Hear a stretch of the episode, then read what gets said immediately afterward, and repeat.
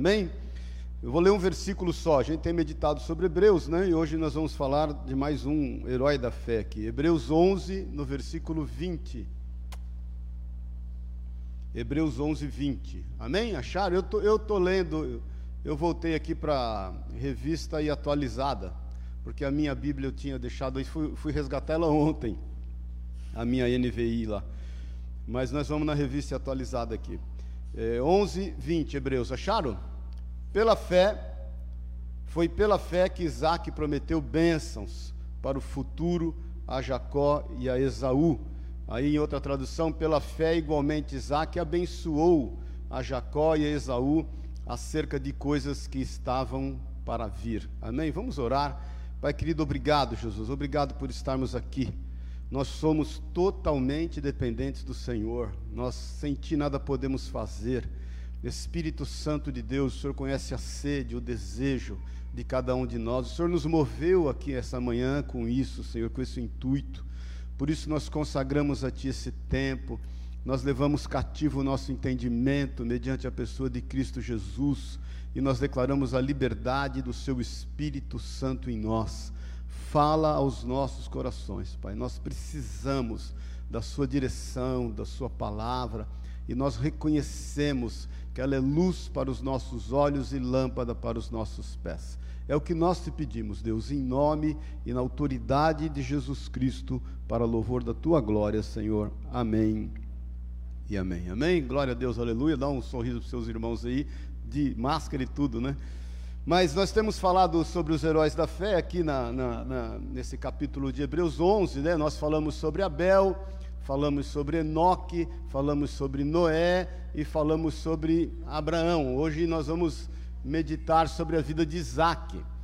Isaac, somente dois capítulos na Bíblia falam acerca da vida dele, né? E somente um versículo aqui do autor de Hebreus fala acerca dele. É bom, bom a gente sempre estar lembrando, e eu vou sempre lembrar isso a você, que esse livro de Hebreus foi escrito para os judeus, e eles estavam totalmente familiarizados com as histórias dos patriarcas. Por isso que é interessante a gente entender isso. A gente sabe que era um grupo de irmãos que, que eram judeus convertidos e que estavam sendo assediados por práticas judaizantes. E, e então o autor de Hebreus vem relacionando toda essa galeria da fé, explicando a eles que a fé sempre foi o que moveu, inclusive o coração de Deus e não as obras porque eles ainda estavam inclinados para as obras. Muitas vezes nós também nos inclinamos às obras, né? É aquilo que a gente faz que vai mover o coração de Deus, não é? É o coração de Deus que já se moveu e ele entregou Jesus Cristo por amor da nossa vida. Nós entendemos que isso foi graça, nós somos salvos pela graça por meio da fé, tenho te falado isso constantemente, é importante isso sempre estar salientado, e aí sim nós nos envolvemos com as obras através da fé porque pela graça nós somos salvos. Amém? Por isso que Tiago diz: a fé sem obra é morta. Me mostra a tua fé e eu te mostro as minhas obras. Não sei se você sabe, Lutero, inclusive, não era muito favorável que o livro de Tiago participasse desse canon, dessa,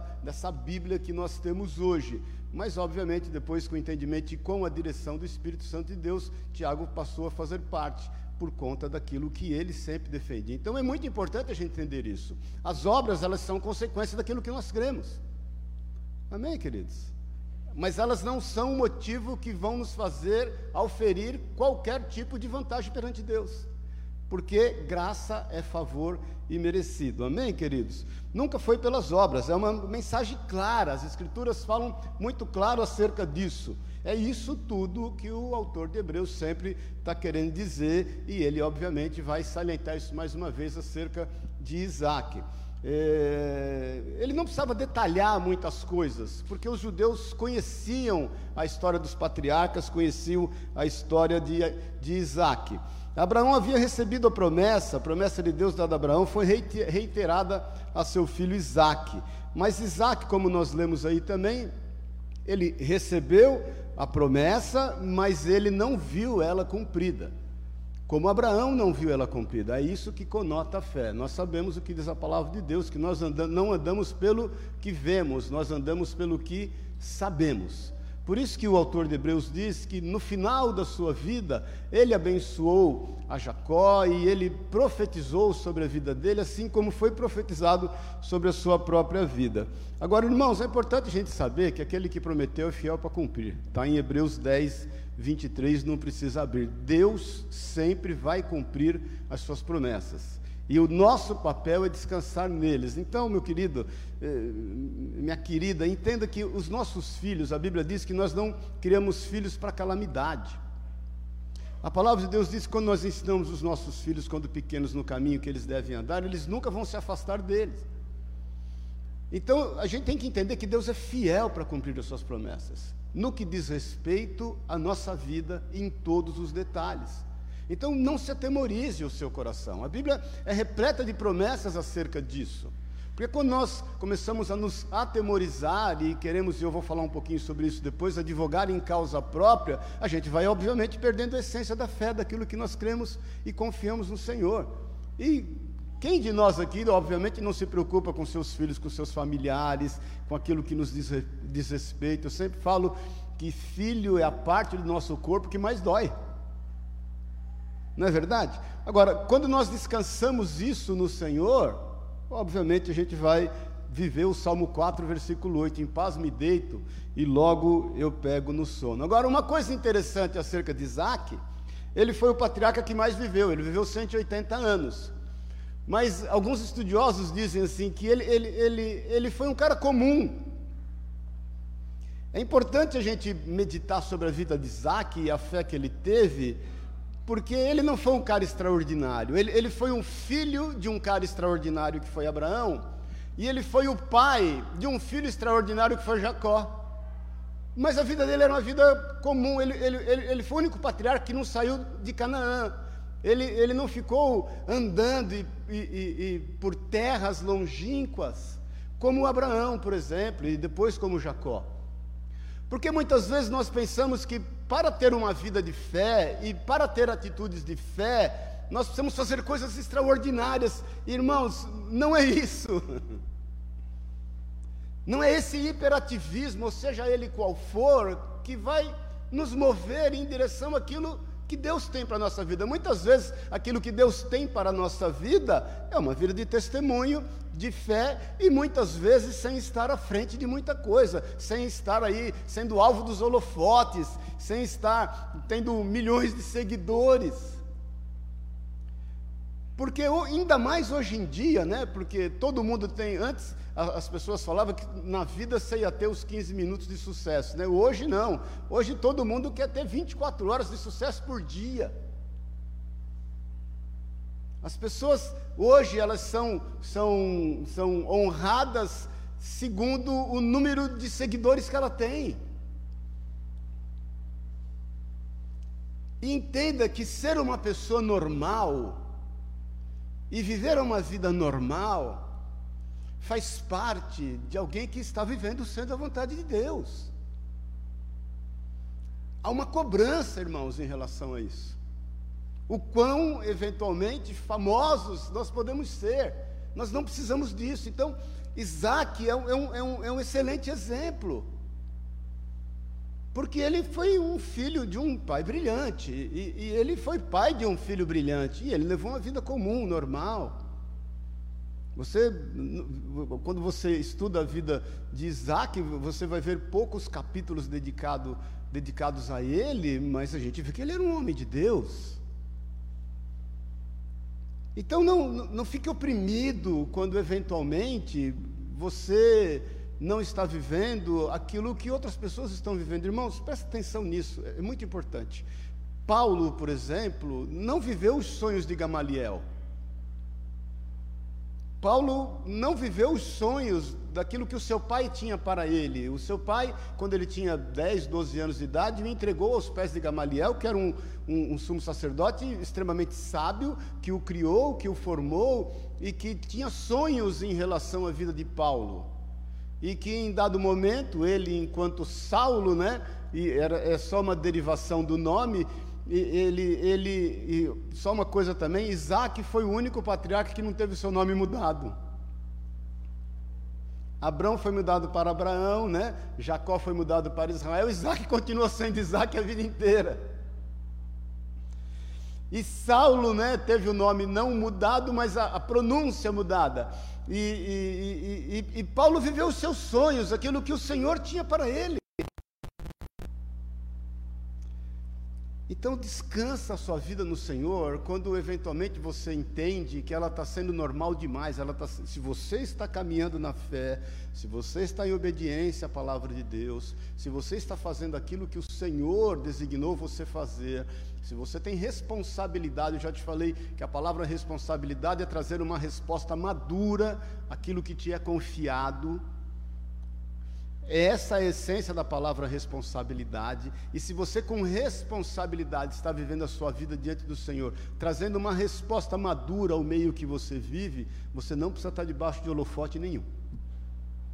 Você não vai fazer ou mais ou menos porque está debaixo de algum tipo de holofote.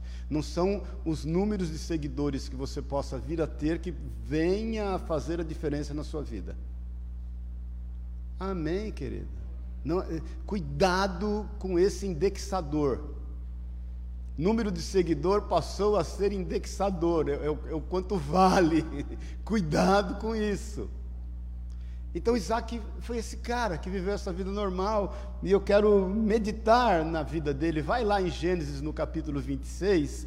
Eu, eu não vou ler tudo, eu vou lendo algumas, algumas partes da vida dele e a gente vai meditando para a gente ganhar tempo, inclusive você entender melhor, mas em Gênesis 26 fala aí de parte da vida dele, 25 e 26, mas eu quero me ater ao, ao, ao, ao capítulo 26, amém? Amém, irmãos. Então vou ler aqui no versículo 1, vou ver na minha versão aqui, e aí vai vindo alguma versão aí se der algum tipo de diferença, mas o contexto é o mesmo. Sobreveio a terra, versículo 1, nós vamos ler até o versículo 6, uma fome além da primeira que ocorreu nos dias de Abraão. Por isso foi Isaac Abimeleque, rei dos filisteus, em Gerar. E apareceu-lhe o Senhor e disse: Não desças ao Egito, habita na terra que eu te disser, peregrina nesta terra. E serei contigo, e te abençoarei, porque a ti e aos teus descendentes, e aos que descenderem de ti, darei todas estas terras, e confirmarei o juramento que fiz a Abraão teu pai e multiplicarei a tua descendência como as estrelas do céu, e lhe darei todas estas terras, e por meio delas serão benditas todas as nações da terra. Porquanto Abraão obedeceu a minha voz e guardou os meus mandamentos, os meus preceitos, os meus estatutos e as minhas leis. Versículo 6: Assim habitou Isaac em Gerar. Irmãos, é, é, é importante nós entendermos que em momentos difíceis da nossa vida, sempre o Senhor virá e trará a nós uma palavra. Por isso que é importante nós estarmos atentos à palavra de Deus, nós estarmos atentos ao mover de Deus. Por isso que é extremamente importante você ter uma vida de oração e uma vida de leitura da palavra de Deus. Você não pode ficar sem ler a Bíblia, meu irmão, minha irmã. Tem um sem número de livros inspiradores e inspirados pelo Espírito Santo de Deus, mas nada substitui a palavra de Deus. Se você ver todos os, os, os, os, irmãos aqui da galeria da fé, eles tinham intimidade com a palavra, eles andavam em decorrência da palavra, eles obedeciam a palavra, eles eram lembrados por essa palavra. Agora, não se esqueça que a fé vem pelo ouvir e ouvir a palavra de Deus. Milagres podem edificar a fé, livros podem edificar a sua fé, mas o que vai trazer fé ao nosso coração é a própria palavra de Deus. E é isso que motivou Isaac a obedecer o Senhor nesse primeiro momento. Você leu no versículo 6 aqui que ele ficou na terra, mas o Senhor dá a ele promessas. Se você prestar atenção do versículo 3 em diante, são palavras para tempos difíceis. Ele diz aqui no versículo 3: peregrina nessa terra e eu serei contigo. O Senhor está dizendo a ele: Olha, eu sou contigo. A segunda promessa que Deus dá aqui no versículo 3, e, e, e lembrando acerca daquilo que ele tinha para Isaac, é: Eu te abençoarei. Olha que coisa, em meio a um desafio, porque essa fome veio sobre a terra, como nos tempos de Abraão, seu pai, era lógico que ele iria agir como Abraão, seu pai, agiu. Abraão, seu pai, quando veio a fome sobre a terra, preferiu ir para o Egito. E a palavra de Deus visita Isaac, o Senhor fala com ele, fala: Não saia daqui, fique nesse lugar, ainda que ela seja uma terra de seca, de dificuldade, de fome, não importa qual seja o contexto, eu sou contigo. Não importa qual seja o contexto, eu te abençoarei. Mais ainda, o Senhor fala no mesmo versículo 3: Eu darei todas estas terras a ti. E ele ainda fala no mesmo versículo: Eu confirmarei o juramento que fiz a Abraão, teu pai. Então é o seguinte: eu sou contigo, eu vou te abençoar, eu te darei posse, eu vou confirmar o que eu tenho falado nas outras gerações sobre a tua vida. Não importa o contexto, irmão, você vai florescer ainda que seja em cima de uma rocha. Na frente da minha casa lá tem um, no Alphaville é muito comum ter rochas né, no terreno. Na, tem, tem uma rocha grande no terreno lá no fundo e tem uma rocha grande na frente lá da nossa casa. E aí eu, a gente plantou lá algumas, é, algumas plantas lá, nandina que eu gosto, aquela costela de Adão, tudo em, em volta dessa rocha, né? Mas é o seguinte, a rocha encheu de vegetação em cima. Inclusive uma, uma, uma vegetação linda que a gente está tirando umas mudas para levar para o Pouso Alegre. E um lugar inóspito. Uma rocha. Então é o seguinte, querido, quando o Senhor é conosco, e Ele é, e quando você está no centro da sua vontade, você pode ter certeza, não importa o contexto. Ele é contigo, Ele vai te abençoar, Ele vai te dar posse onde você tem colocado a planta dos teus pés, e Ele vai te derramar de bênção sem fim, a fim de que todos vejam que Ele é o Senhor sobre a tua vida. E Ele ainda fala para, o, para Isaac, né, além de confirmar o juramento a Abraão, no versículo 4, diz: Eu multiplicarei a tua descendência. O Senhor fala: Eu vou trazer multiplicação. Aí é o seguinte: você vai dar atenção para aquilo que o Senhor está te falando ou por aquilo que você está vendo? Quando nós já falamos sobre isso, que nós não andamos pelo que vemos, nós andamos pelo que cremos.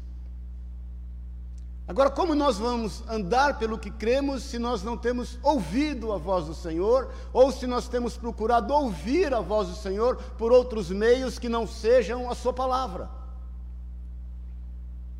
Amém, irmão. Bom dia, paz do Senhor. É isso que trouxe, obviamente, a certeza de que ele, no versículo 6, agiu daquela maneira. Ele ficou naquela terra. E ele ainda tem uma outra promessa no versículo 4, por meio delas, né? Serão benditas todas as nações da terra. Então, meu irmão, muitas vezes quando nós nos deparamos com a história, e nós temos, eu, eu devo falar, eu, eu gosto de árvore genealógica, fiz a árvore genealógica da minha família, alguns eu cheguei já em 1500 e pouco, e procurei saber da história de alguns meus antepassados, porque a Bíblia é uma história de famílias e quem, quem não conhece a história é fadado a cometer os mesmos erros, não é verdade? Mas Abraham Lincoln falava uma frase muito interessante, ele dizia assim: todos nós teremos que passar pela história. Um dia todos nós enfrentaremos a história. Então Isaac foi obviamente tentado. Ele foi tentado a, a, a fazer o mesmo caminho do pai. E Jesus fala que o filho faz aquilo que ele vê o pai fazer. E nessa prova que ele passou, ele, ele conseguiu permanecer no centro da vontade de Deus e ficou ali. E ele só conseguiu isso em função de estar atento e ouvir aquilo que o Senhor prometera a ele e confirmar o juramento que ele fez a Abraão. Queridos, se nós não andarmos por fé e termos os olhos voltados ao que diz a palavra de Deus, livres em nome de Jesus de qualquer tipo de legalismo. Quando nós fazemos isso e nos voltamos à palavra, nós vamos fincar raízes onde o Senhor nos quer. e nós vamos florescer sobre qualquer circunstância, seja ela qual for. E quando você se deparar com a história, cuidado para que você não se veja sendo massa de manobra. De repente você está seguindo um fluxo que aparentemente é natural, mas Deus nos chamou para romper paradigmas. O Senhor nos chamou para parar, ouvir, meditar, pensar e não incorrer nos mesmos erros. Foi por isso que Daniel ora ao Senhor, pedindo perdão ao Senhor pelos erros dos seus passados, antepassados, do, do, do, seu povo que se pôs debaixo de um cativeiro por conta de erros. É por isso que Neemias, quando entra e, e, e, em Jerusalém e vê a situação que estão os muros, ele vai sozinho, ele deixa os homens que foram com ele, ele entra nas portas, vê tudo arruinado, os muros tudo arruinado, Jerusalém posta fogo, ele pede perdão ao Senhor, porque aquilo era consequência de erros dos seus antepassados. E interessante que Neemias, antes de começar a obra dos muros, a primeira, leia lá Neemias, a palavra de Deus diz que ele tirou fora os entulhos. Você não consegue fazer coisas novas em cima de coisas velhas, mal resolvidas, mal feitas, que viraram entulhos. O fato de que eventualmente alguns erros foram cometidos na nossa família, não quer dizer que eles vão se repetir em nós, meu irmão, minha irmã. Muitos de nós somos a primeira geração de cristãos no nosso lar, na nossa casa. Ontem estava conversando com irmãos aqui, pastores que vieram no casamento, segunda, terceira geração de cristão, glória a Deus, que bênção, mas muitos de nós, eu mesmo, sou a primeira geração de cristão. E eu, eu, eu, tenho que, por obrigação e até por obediência à palavra de Deus, fazer diferente do que os meus pais fizeram. Amém, irmãos? E para que eu faça isso diferente, eu tenho que estar atento à voz de Deus, é aquilo que a palavra de Deus diz, para o momento que eu estou vivendo. E eu sei que, embora o contexto muitas vezes não seja favorável, há uma bênção de Deus sobre a nossa vida. A marca do Senhor é sobre nós. A Bíblia está repleta de passagens acerca disso, e vereis outra vez, como dizem em Malaquias 3,18, a diferença, 3,18 ou 3,20, não lembro, daqueles que servem e daqueles que não servem a Deus, acho que é 3,18 mesmo. Quando o, profeta diz vereis outra vez, é porque nós veremos de novo, porque nós já vemos, já, já, já, a gente já pode ver nessa vida. Irmãos, nós somos o povo, e, e muitos de nós não tomamos posse disso ainda, que, que está destinado, existe um propósito para vivermos todas as bênçãos que todo mundo viverá no reino milenar de Cristo.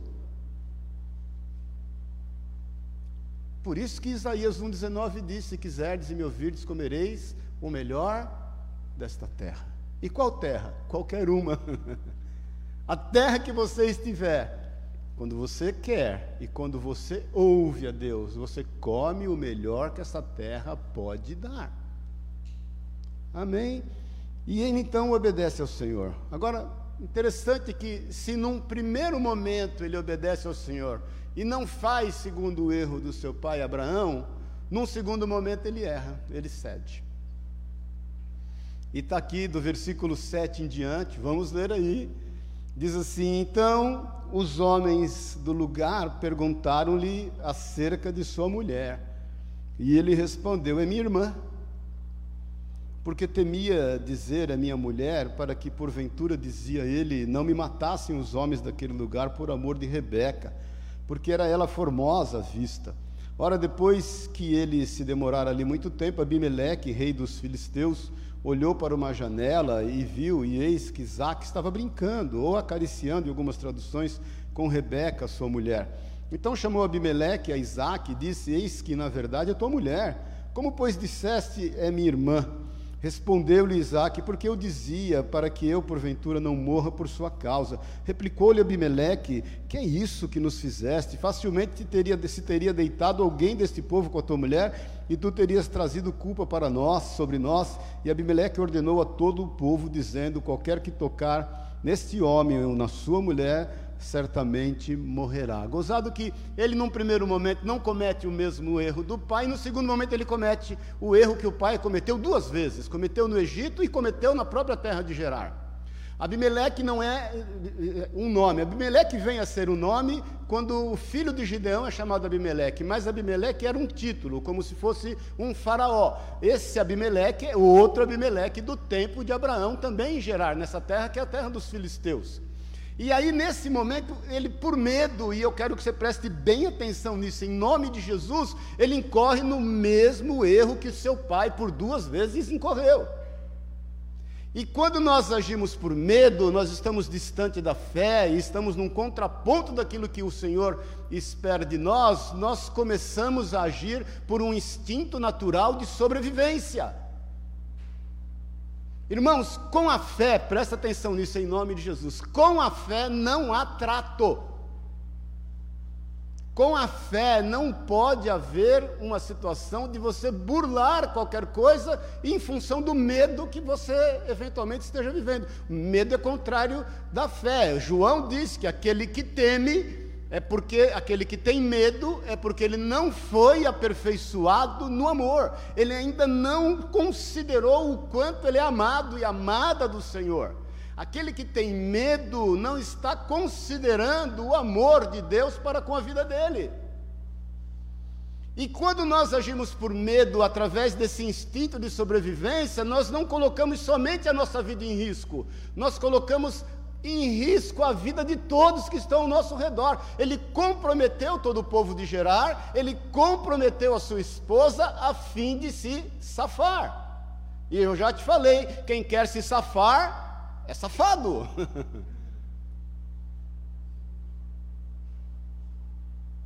Ao risco da operação, irmãos. Olha, ontem fez exatamente, ontem foi aniversário da Pri, glória a Deus, aleluia, linda, maravilhosa, 29 aninhos. E ontem fez 37 anos que eu levei o tiro quando fui assaltado. E até hoje eu peço perdão a Deus de um erro que eu cometi. Aliás, cometi vários naquela noite. Um deles foi sair com um carro, né? Eu poderia ter entregue o que eu tinha nas mãos do, do assaltante, de dois, dois meninos, imagina. Em, em 37 anos atrás, a violência como já era, né? E eu estava calmo, estava tranquilo, tinha dinheiro, tinha passado no caixa eletrônico naquele momento, tinha mostruário de óculos, óculos nunca faltou, né? Glória a Deus por isso, para dar para ele. Mas eu, eu, eu agi por instinto. E eu liguei o carro e saí. E quando eu saí, saí em terceira. E, mas só que é o seguinte: qual foi o grande erro que eu cometi? E, e, e algo que, assim, é, já pedi perdão para o Senhor e já, já refleti muito acerca disso.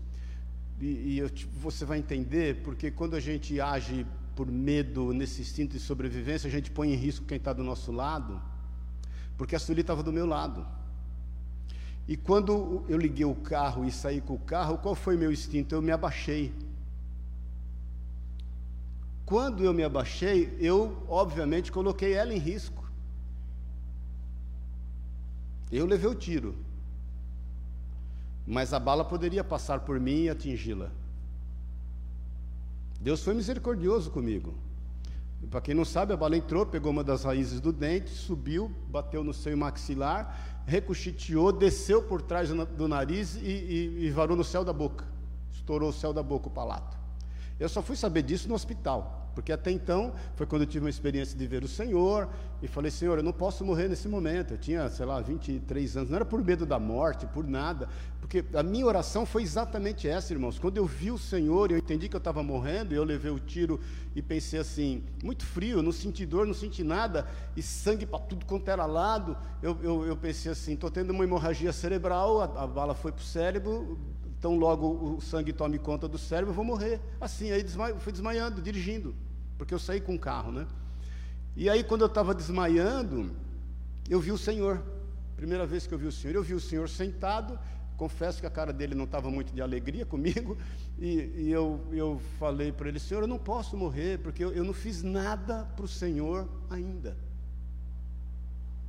Essa foi a minha oração, irmãos. E, e, confesso, essa era a minha, naquele momento, preocupação. Não fiz nada ainda, Senhor. Não, e na mesma hora eu recobrei os, os, sentidos. E fui me socorrer, depois a polícia nos parou, fui para o hospital, aí fez a radiografia, aí entrou a médica com a radiografia na mão, falou, menino, você crê em milagre? Eu falei, creio. Falei, onde está a bala? Ela falou, vou te explicar o trajeto. Ela me contou esse trajeto, falou, põe a língua no céu da boca. Quando eu pus a língua no céu da boca, achei a bala. Ela estourou o palato, ficou presa pela pele, eu punha a língua, ela subia e descia. Assim, ó. Zero dor. Foi 20 de novembro, terça-feira. Na quarta-feira eu operei, na quinta eu estava em casa, como todo paulista bom, lavando o carro.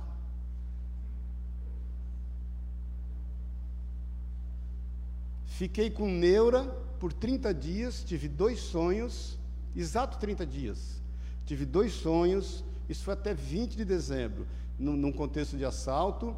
Nesse, nesses 30 dias, alguém vinha do lado do carro me oferecer alguma coisa, eu ficava né, assustado. Eu ia no restaurante, alguém vinha andando por trás, garçom, eu ficava assustado, mas durou exatos 30 dias, nunca mais eu tive nenhum tipo de trauma.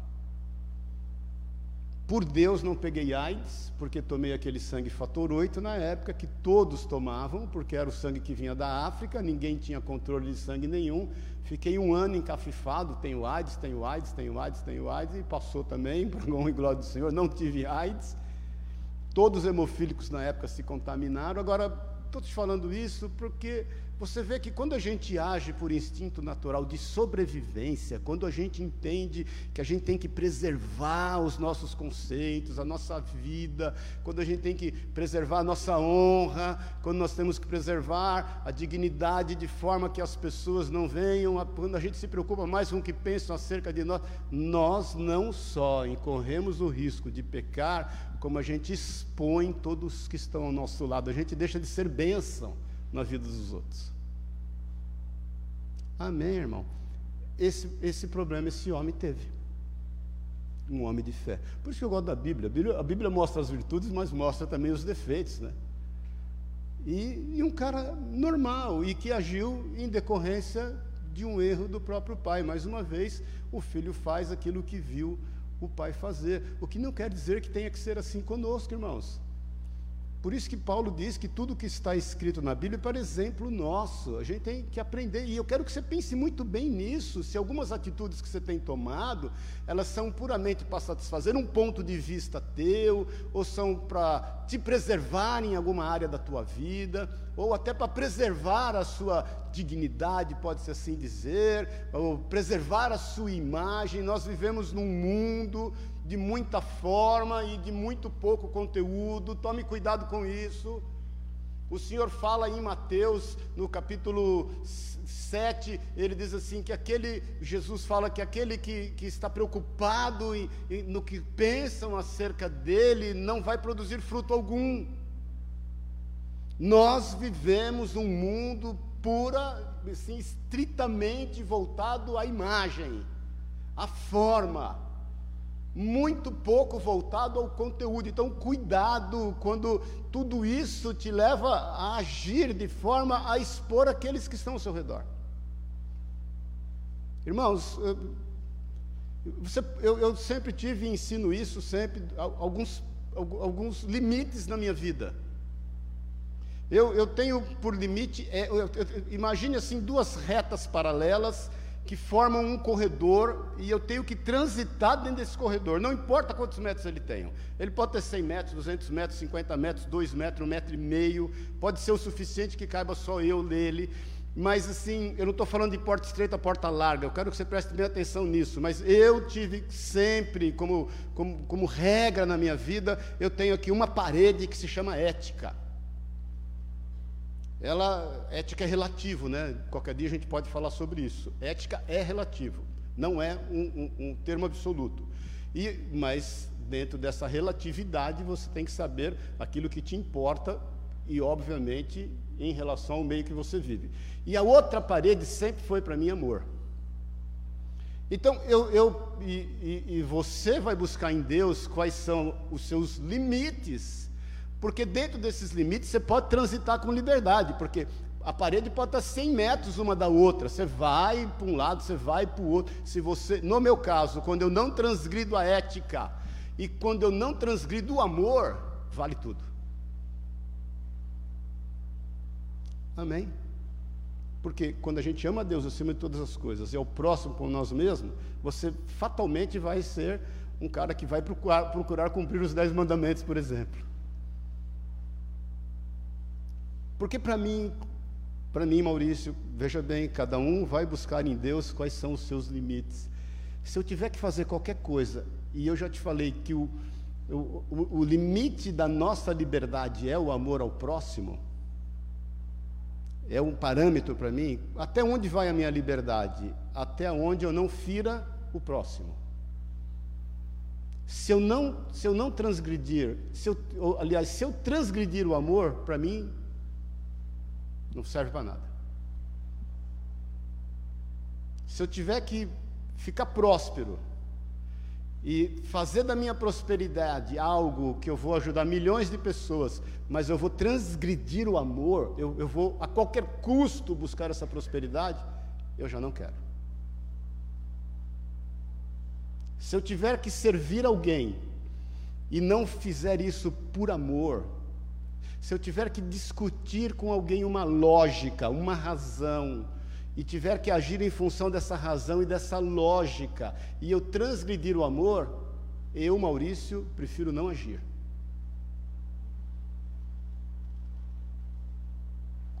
Porque a Bíblia diz que o amor é o vínculo da perfeição.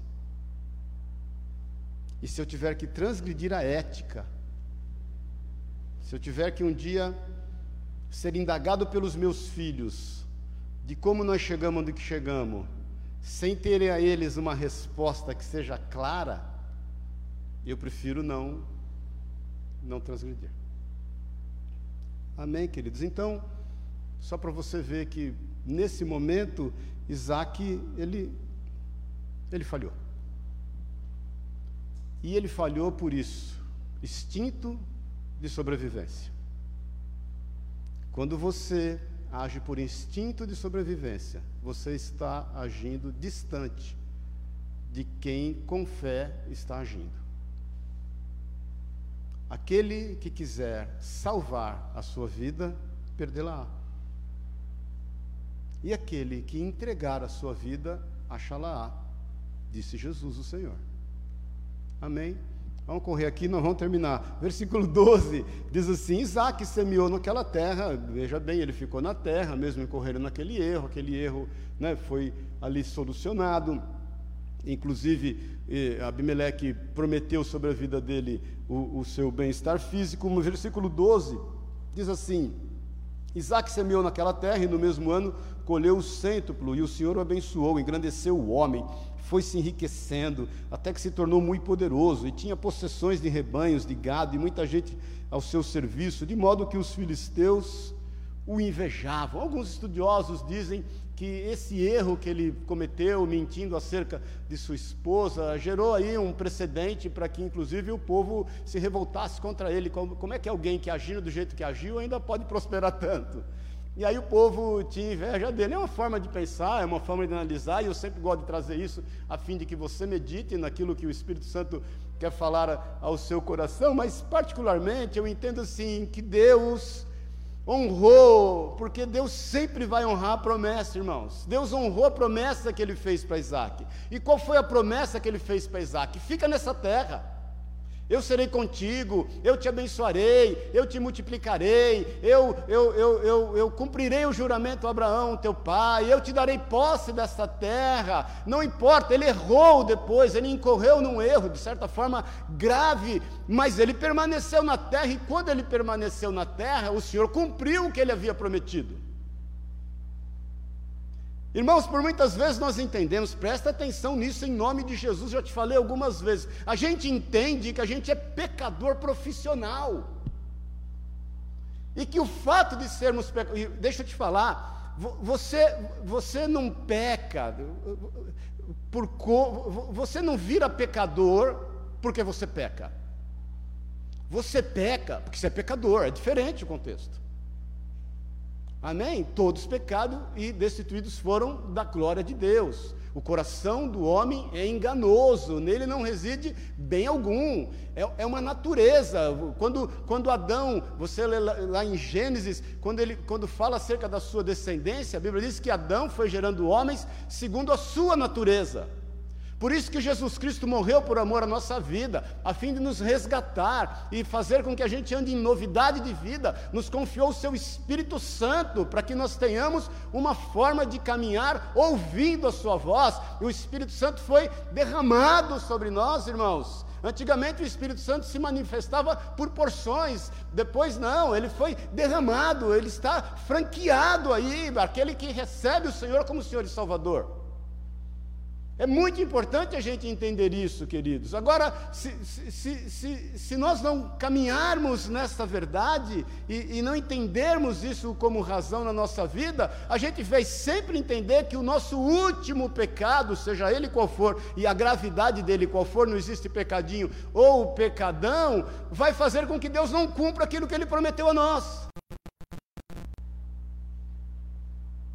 Irmãos, o Senhor não é bipolar ele não tem crise de identidade, ele não muda nas suas promessas, ele sabe a nossa constituição, ele sabe quem somos. Você nunca, olha aqui para mim um pouquinho, presta atenção, você nunca vai decepcionar Deus. Sabe por quê?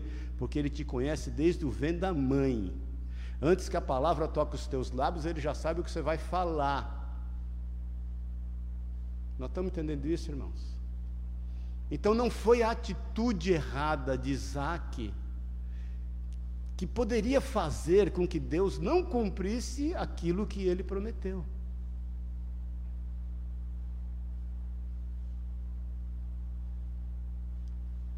É a misericórdia de Deus e o amor de Deus que nos constrange, querido.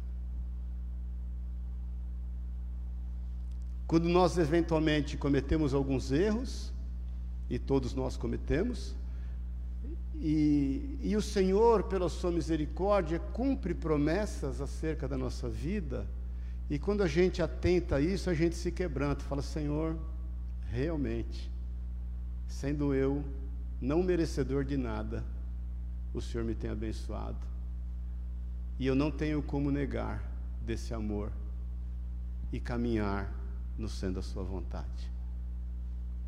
É a linguagem do amor que o Senhor usa para nos trazer para perto dele. Se nós fôssemos tratados segundo as nossas concupiscências e os nossos pecados, diz a Bíblia, nós seríamos pó.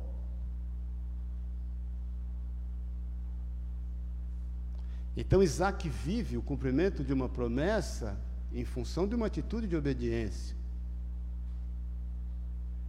Irmãos, é, é, é a maior crise teológica que tem, já conversamos várias vezes acerca disso, né? Soberania de Deus responsabilidade do homem. Cremos na soberania de Deus e cremos na responsabilidade do homem. Isaac optou em ficar em Gerar. E optou em obedecer ao Senhor. Mas ele também optou em semear. Porque não se esqueça que diz que ele semeou naquela terra terra seca, dura, com fome, com dificuldade, com homens de dura serviço, mas ele, mesmo assim, ele teve proatividade. A Bíblia não fala para o Senhor, o Senhor, a Bíblia não diz que o Senhor fala, fique e semeie. A Bíblia diz, fique. E ele então semeou. E crendo na promessa, a palavra de Deus diz que aquilo que ele semeou, veja bem, era o mesmo solo para todo mundo, era o mesmo sol para todo mundo, era a mesma chuva para todo mundo, eram as mesmas circunstâncias para todo mundo, mas sobre a vida de Isaac, aquilo que ele semeou, ele colhia cem vezes mais. Veja bem, que ele colhia cem vezes mais do que todos colhiam, ele colhia cem vezes mais do que ele semeou. Talvez o outro que semeou colhia, sei lá, vinte vezes mais o outro que semeou colhia 30 vezes mais, o outro que semeou talvez tenha sido bem sucedido, colhia 40 vezes mais, mas Isaac colhia 100 vezes mais. Certamente ele colhia, além daqueles que semeavam, quatro, cinco, três, duas vezes, não importa, ele, havia uma diferença. Irmãos, Há uma diferença entre aqueles que servem e que não servem a Deus. Já te falei várias vezes. Se você sai da tua casa, como todo mundo sai, vou trabalhar, ó dias, ó céus, ó azar, mais um dia de dificuldade, e uma nuvem vai em cima de você, e você simplesmente olhando para as circunstâncias, está difícil, crise, falta isso, falta aquilo, agora crise energética, combustível subindo, tudo está inflacionado, mão de obra não se acha boa, meu irmão, minha irmã, isso todo mundo está fazendo.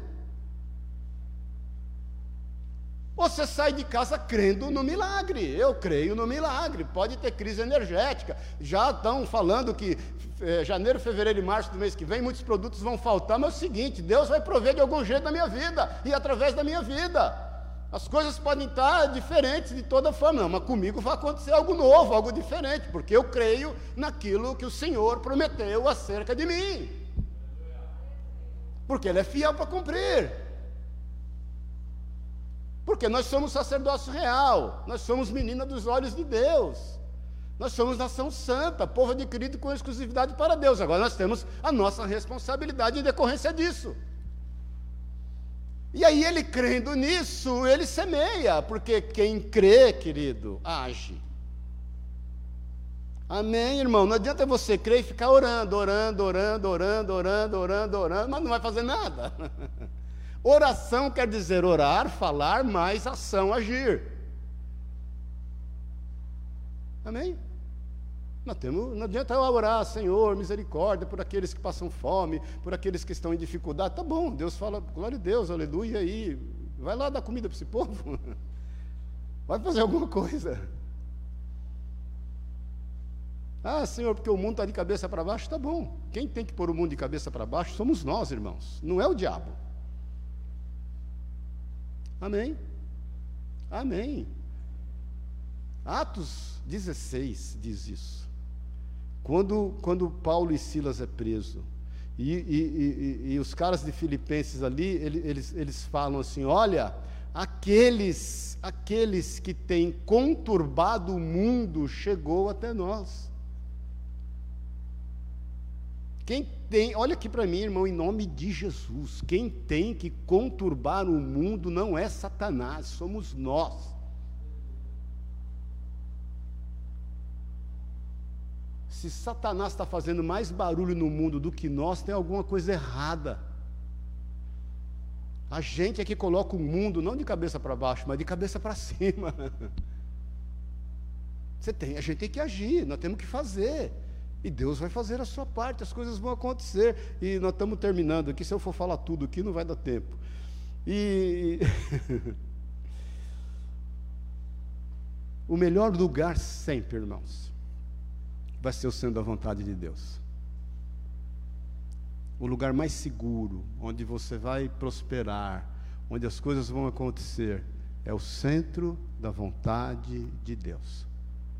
A inveja que ele administrou, que Isaac administrou, levou ele cada vez mais para o centro da vontade de Deus porque ele prosperou, ficou riquíssimo, o povo teve inveja. No versículo 15, aí diz assim: Ora, todos os poços que os servos de seu pai tinham cavado nos dias de seu pai Abraão, os filisteus entulharam e encheram de terra. Então, Abraão tinha cavado poços e esses poços estavam entulhados. O que, que Isaac entendeu? Puxa vida, estão me expulsando daqui, tem inveja de mim, o Senhor já me prosperou, e ele, ele simplesmente se retira. Por isso que, por muitas vezes, a inveja e ela existe, irmãos, ela existe, infelizmente ela existe, ela, ela vai nos levando para aquilo, ela pode ser útil, quando ela te leva a um lugar que o Senhor tem reservado para você. Ele simplesmente saiu dali. Ele, ele tem uma palavra em Provérbios 16, 32, coloca aí para mim, por favor. Ele, ele, ele, ele teve muita habilidade e, e ele confiou muito em Deus. Para ele, aquela terra que ele semeou e colheu cem vezes mais, não tinha mais valor e mais importância do que a promessa de Deus para com ele. Independentemente onde ele estaria, a promessa de Deus o acompanharia. Irmãos, olha aqui para mim, em nome de Jesus, antes, antes, antes da gente ler Provérbios 16, 32, muitas vezes a gente está enraizado, entendendo que é só através disso que, que Deus vai nos abençoar. Não é, não é, nós somos peregrinos hein, nessa terra, ainda vou falar um pouquinho disso, como Abraão foi. Não é ir, é onde você for. Ele não ficou brigando por aquela terra. Ele não ficou, irmãos, custa caro você pegar um pedaço de terra e tornar ele agricultável, viu? É muito caro. Você ter terra, você pode até comprar por um preço bom, mas quando a terra é agricultável, pergunta para o Esteninho aí, que agora é cafeicultor, quando você torna ela agricultável, vai um caminhão de dinheiro, literalmente, alguns caminhões de dinheiro para tornar ela agricultável. Ele não ficou brigando por aquela terra que já era agricultável.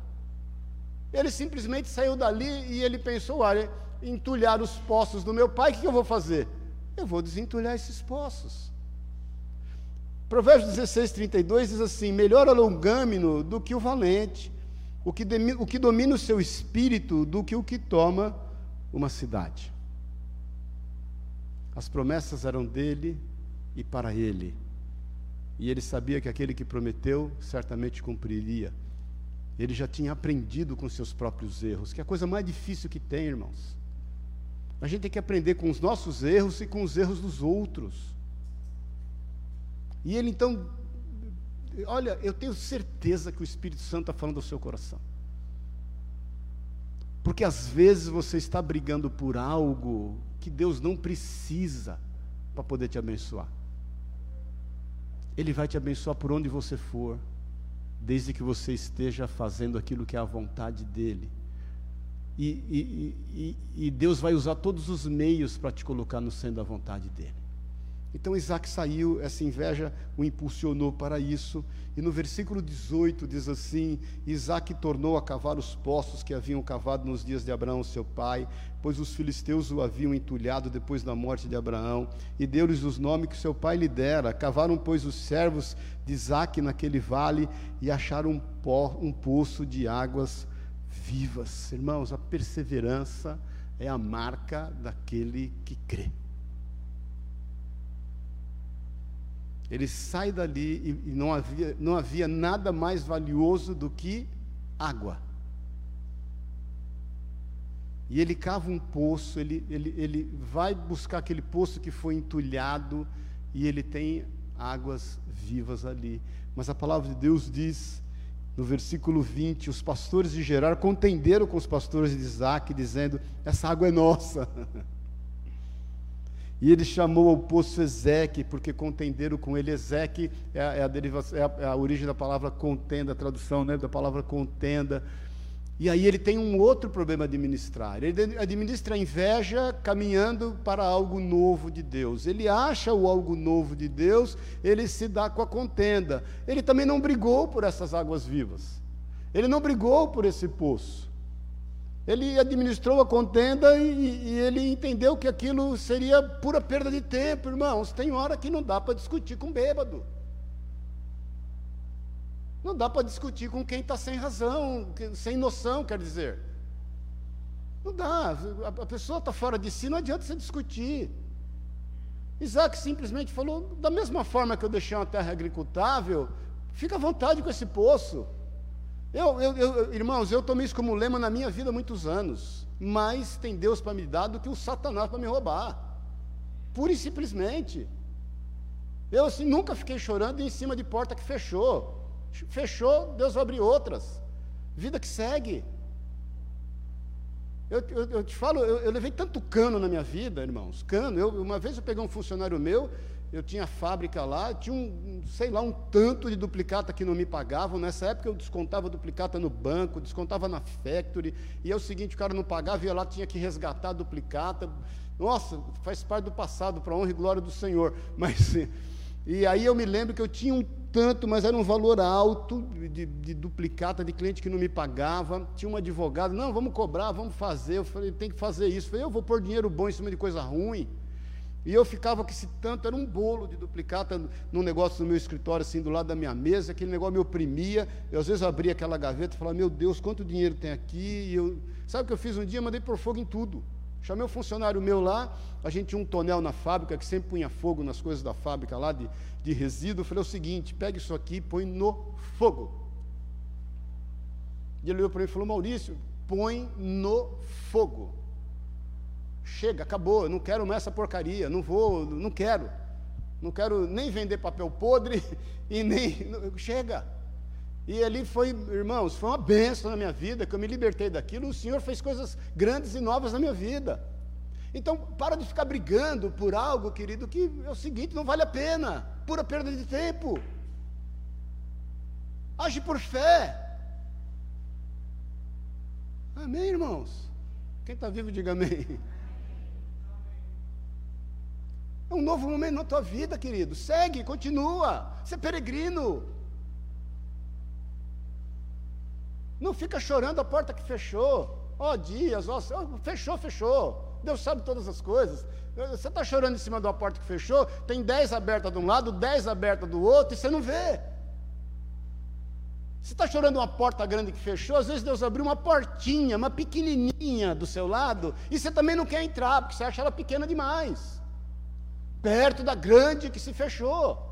Só que é o seguinte, irmãos, às vezes essa portinha pequenininha, você tem que entrar lá bem humilde mesmo, bem, bem de joelho, bem quebrantado, bem, mas entra, querido. Se Deus abrir uma portinha, se joga para dentro dela, você não sabe o que tem no outro ambiente. Porque se você entra nessa portinha pequenininha, quando você vai, você está num palácio. Amém, irmão? Então para, é o seguinte, desobstruiu, deu água viva, fica com o poço. Jesus, né? Jesus pode te dar muito mais do que aquilo que o diabo quer te levar. Aí no versículo 21, eles cavaram outro poço. Queria chamar o Murilo aqui, nós estamos acabando. Eles cavaram outro poço. Deixou a contenda do Ezequiel, fica aí com o Ezequiel, irmão. O poço era é de água viva, mas ele virou Ezequiel, fica com a contenda. Eu não tenho tempo para contenda. Deus abençoe você, a contenda, a água, e eu vou à luta. Cavaram outro poço, pelo qual se chamou Sitna. Após a vencer a inveja e a contenda, aí ele vai se deparar com Sitna, é a mesma derivação da palavra Satanás, quer dizer inimizade, acusação. Ele cava o poço, de novo sai água, aí vem o povo de Gerar de novo. Não, essa água é nossa o acusaram, geraram com ele inimizade. Sabe o que Isaac fez? Seguiu a vida. Saiu da inveja, da inveja ele superou a contenda, da contenda ele superou a inimizade. Irmãos, eu costumo dizer, presta atenção nisso em nome de Jesus. Não existe ex-amigo. Se é ex, é porque nunca foi. Amém? Não existe ex-amigo. Ah, nunca foi. Amigo é amigo. Eu posso dizer que eu tenho amigos. Que se um dia acontecer qualquer coisa comigo, a senhora sabe para quem ligar. Liga, liga para esse que o Márcio Ferraz é um deles aqui. Caminhamos junto há trinta e tantos anos. Pode ligar, qualquer hora do dia e da noite. E tenho outros. Então não tem esse. Se você teve um ex-amigo, irmão, descansa, irmã, descansa. Não fica chorando, porque nunca foi. Vença a inimizade dessa forma. Alguns que foram lá tomar posse desse novo poço, talvez tenham se feito de amigos de Isaac, quando ele colheu cem vezes mais. Quando ele estava próximo em algumas áreas da sua vida. Quem age e anda por fé, continua caminhando. Amém, irmãos. Nada pode deter aquele que crê. Com o Senhor nós desbaratamos exércitos e com o Senhor nós saltamos muralhas. Versículo 22, e nós estamos terminando mesmo, e partiu dali e cavou ainda outro poço. Terceiro, por este não contenderam, pelo que chamou-lhe Reobote. Reobote quer dizer alargamento, espaçamento, amplitude, dizendo: Pois agora o Senhor nos deu largueza e havemos de crescer nessa terra. Reobote, presta atenção nisso, é uma grande lição para nós. Sabe por que é uma grande lição para nós, Reobote? Porque às vezes, irmãos, a gente quer fazer as coisas com novas estratégias. A igreja tem feito isso muito. Hoje, o que não falta é atividade na igreja para poder distrair o povo, para poder agregar o povo, para poder conter o povo. Hoje, o que não falta é atividade na igreja para poder entreter o povo, queridos. Eu, eu, sim, eu, particularmente, sempre fui contrário a isso. Eu gosto do crente raiz mesmo. eu gosto do crente na palavra. O Reobote é importante porque a gente não precisa ficar buscando estratégias novas, a gente tem que cavocar os poços que já existem. A gente, irmãos, tem que cavocar o poço que está entulhado da oração, querido. O poço que está entulhado do jejum, está entulhado. As pessoas já não oram, as pessoas já não jejuam. Eu, eu, eu falo para o meu Deus, as pessoas não têm interesse pela palavra de Deus. Nós temos que desentulhar esses poços que já existem e, e rios de águas vivas vão fluir deles. E nós estamos inventando moda, querendo inventar roda, quando o Evangelho é simples, a palavra é simples e ela gera os seus frutos. Nós não precisamos fazer nada, querido, que não seja desentulhar esses poços da oração, do estudo da palavra, do jejum, da responsabilidade, do respeito. Eu, eu, eu, tenho ficado assustado com a falta de respeito, muitas vezes, na igreja para com líderes. Para com, não, não digo respeito, não, não, é, é respeito à minha vida, não, irmãos. Não, não, me sinto ofendido com nada nem com ninguém. Isso não é recado para ninguém. Em nome de Jesus, creia nisso. Você sabe que eu, é papo reto. Mas eu, eu vejo o quanto as pessoas desrespeitam líderes, desrespeitam pastores, homens e mulheres de Deus.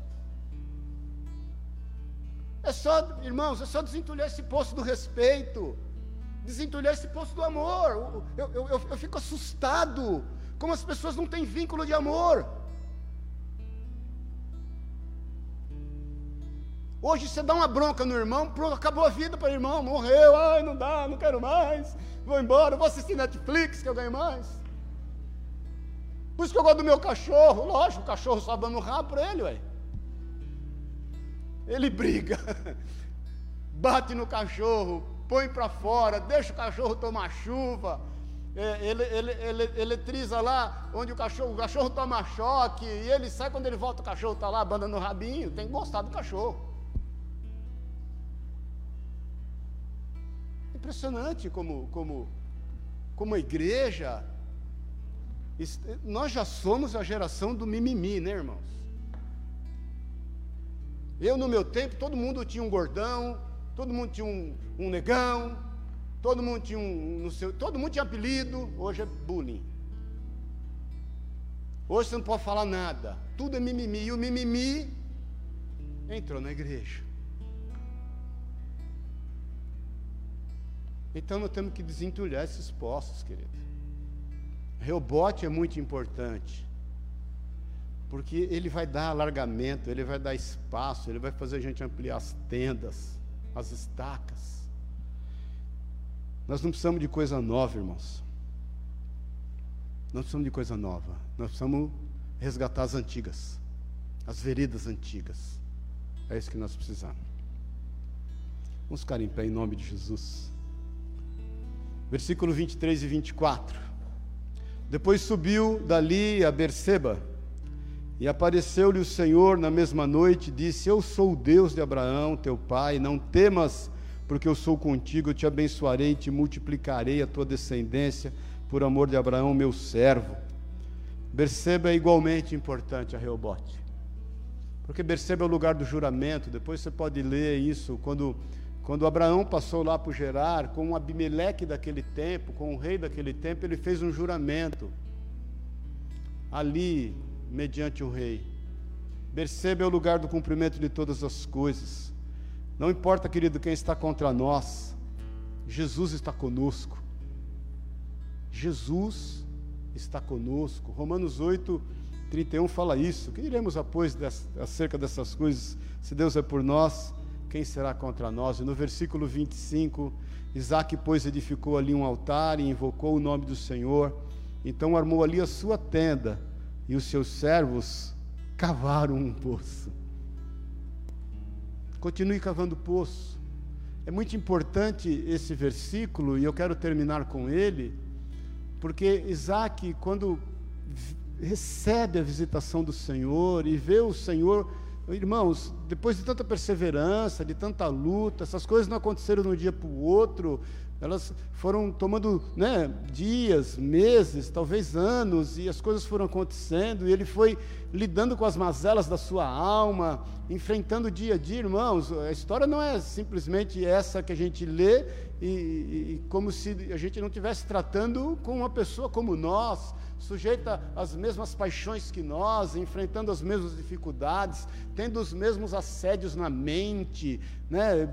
Ele fez uso do escudo da fé contra os dardos inflamados do maligno, como nós devemos fazer todos os dias. As coisas não são simples assim, as coisas elas, elas tomam um, um, um contorno totalmente natural e humano, e nós sabemos o quão complexo é isso.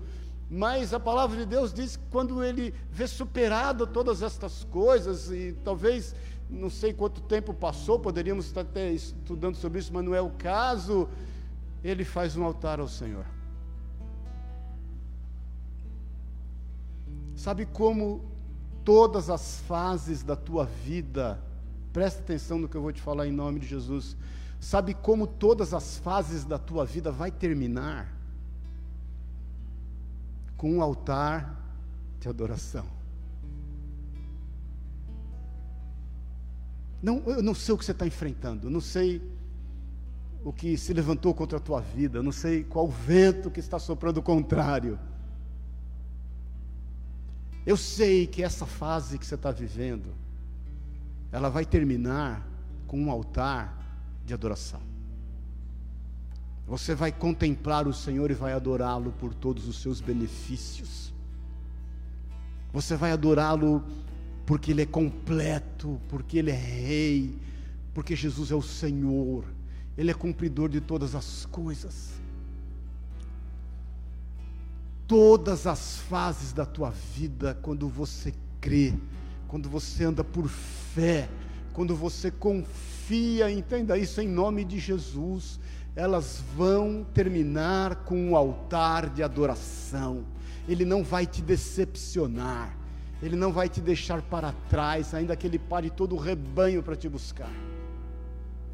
Ele não vai abrir mão da tua vida, ele mesmo que declarou, Jesus diz assim em João 10: os, eu, eles eram teus, o Senhor os confiaste a mim, e eu o glorifiquei na vida deles. Nenhum a não ser que seja o filho da perdição se perdeu, nem, eles estão nas minhas mãos, ninguém, nada os tirará das minhas mãos.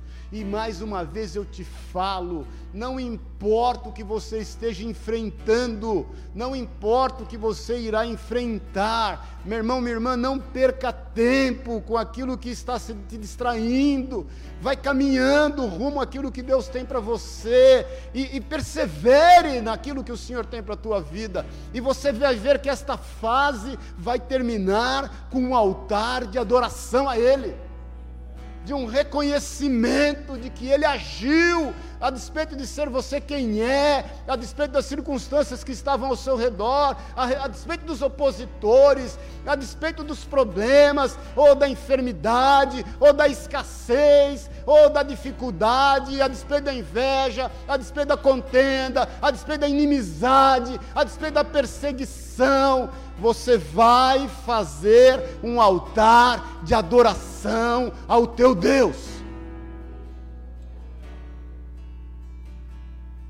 E a Bíblia diz que ele não só faz um altar de adoração no versículo que nós lemos, mas ele faz uma tenda. Ele tinha recursos o suficiente para fazer um prédio, para fazer um palácio, para fazer uma mansão, Ele tinha recurso suficiente para fazer uma cidade. Mas ele fez uma tenda, porque ele sabia que ele era peregrino nessa terra. Quem faz um altar de adoração ao Senhor, sabe que é peregrino nessa terra. O peregrino sabe que está caminhando para um lugar que o Senhor tem determinado. O peregrino não é andarilho, que anda sem rumo, querendo tomar nas mãos tudo que ele pode carregar. E ele vai ser cada vez mais difícil ele andar. Você vê os andarilhos que estão pelas estradas, sempre estão carregando peso morto consigo. O andarilho tem os sapatos dos pés e tem uma roupa só para vestir, mas ele vai caminhando. Foi assim que Jesus nos mandou andar. Não crie raízes, não crie raízes naquilo que vai passar, meu irmão, minha irmã. Vai passar. Deixa o Senhor te conduzir em todas as áreas da tua vida. Eu quero orar com você e quero declarar que você é um homem e uma mulher de fé.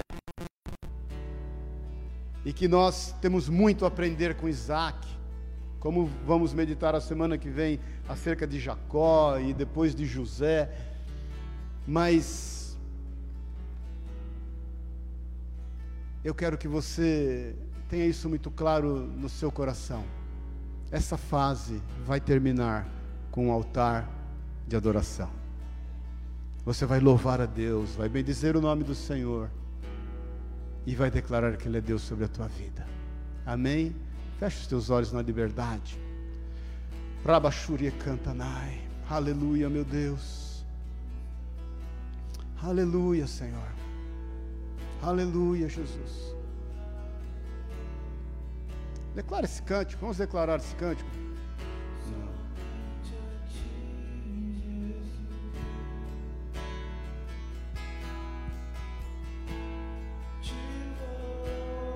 louvarei. Declare isso aí, querido. Não importa.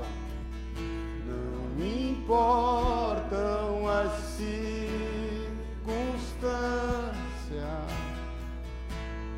Adorarei. A quem? Somente a ti, Jesus.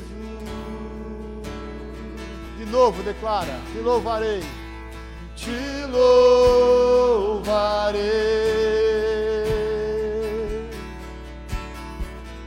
Não importam as circunstâncias, adorarei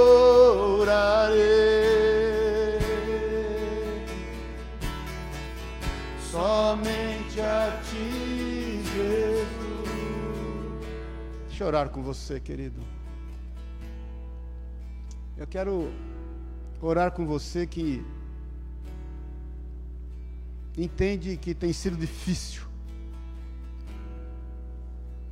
Talvez esteja sendo difícil esse momento que você está passando. O Espírito Santo já tem te orientado, falado contigo. Creia, creia.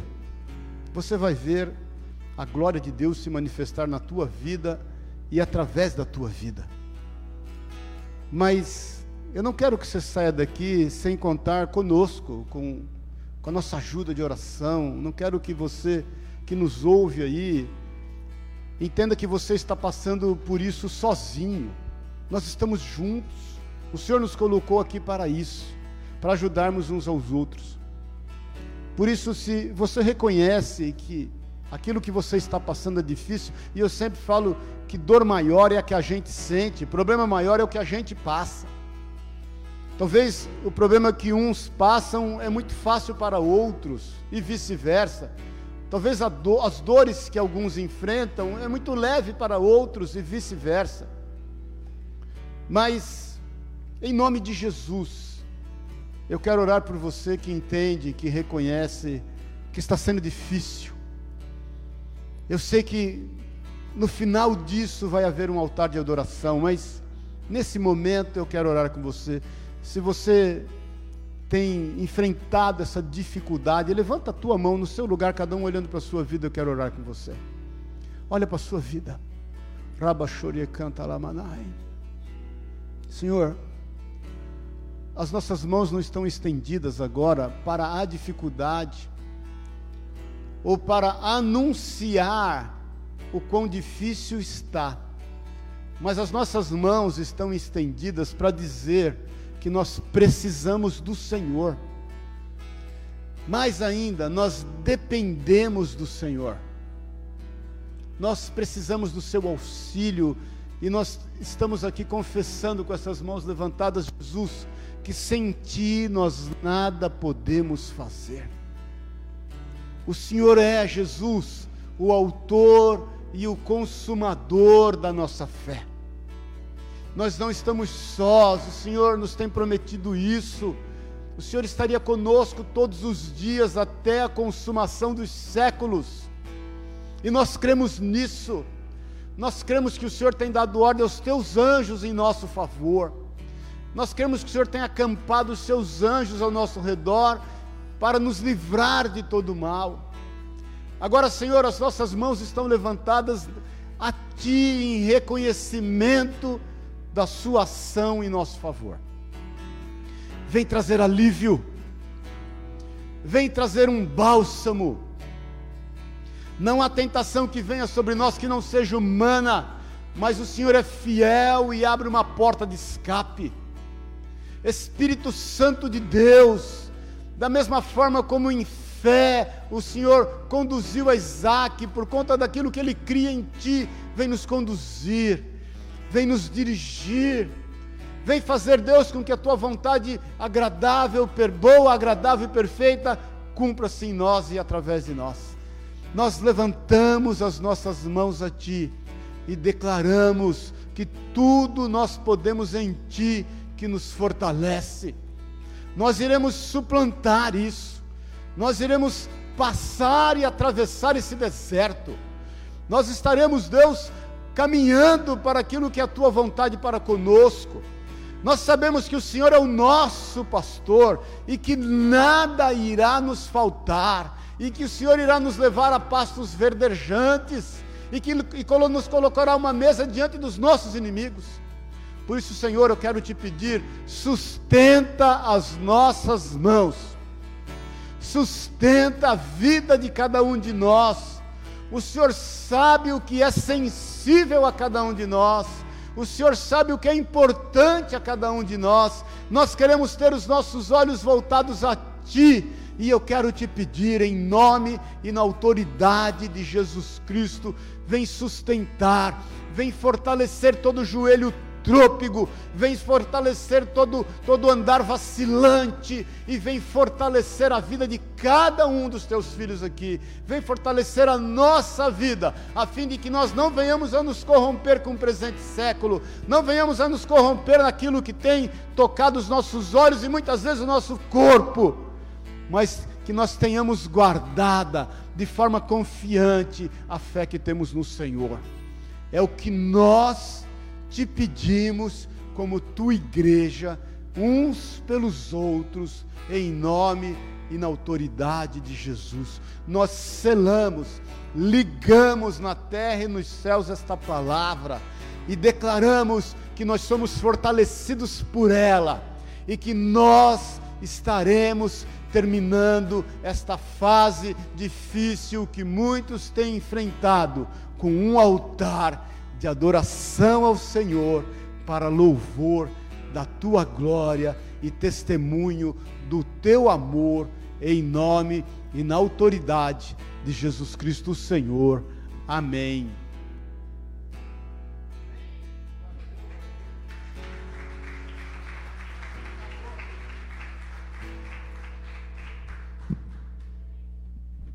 Esgotamos uma pilha aqui. Glória a Deus. Amém? Creia nisso. Nós vamos, eu vou dar a bênção apostólica aqui, depois naquilo que o Senhor colocou no seu coração, você vai trazer a sua oferta aqui. Amém, queridos? Na liberdade, porque é para louvor e glória do nome do Senhor. Eu quis ir direto, e porque eu sabia que o assunto era extenso, longo, E, mas eu sei que é extremamente edificante. Que você medite nisso, que você medite nisso. E que você não abra mão de buscar sempre no Senhor, fazer a Ele um altar de adoração. Amém, querido? Amém? Semana que vem nós vamos meditar sobre a vida de Jacó, filho de Isaac. Que o amor de Deus, o Pai, a graça eterna de Jesus Cristo, nosso Senhor e Salvador, que o poder, o consolo, a companhia, o amor do Espírito Santo te conduz em paz, meu irmão. Vai em paz, meu irmão, minha irmã. Tem uma semana de bênção, de vitória. Eu já tenho profetizado o melhor final de ano da sua vida. Em nome e na autoridade de Jesus. Não abra mão, não abra mão daquilo que o Senhor tem para a tua vida. Que você medite nesta palavra de dia e de noite. E ministre ela por onde você for. Para a honra e glória do nome de Jesus. Amém e amém. Deus te abençoe e te guarde em nome de Jesus. Vamos trazer as nossas ofertas na liberdade.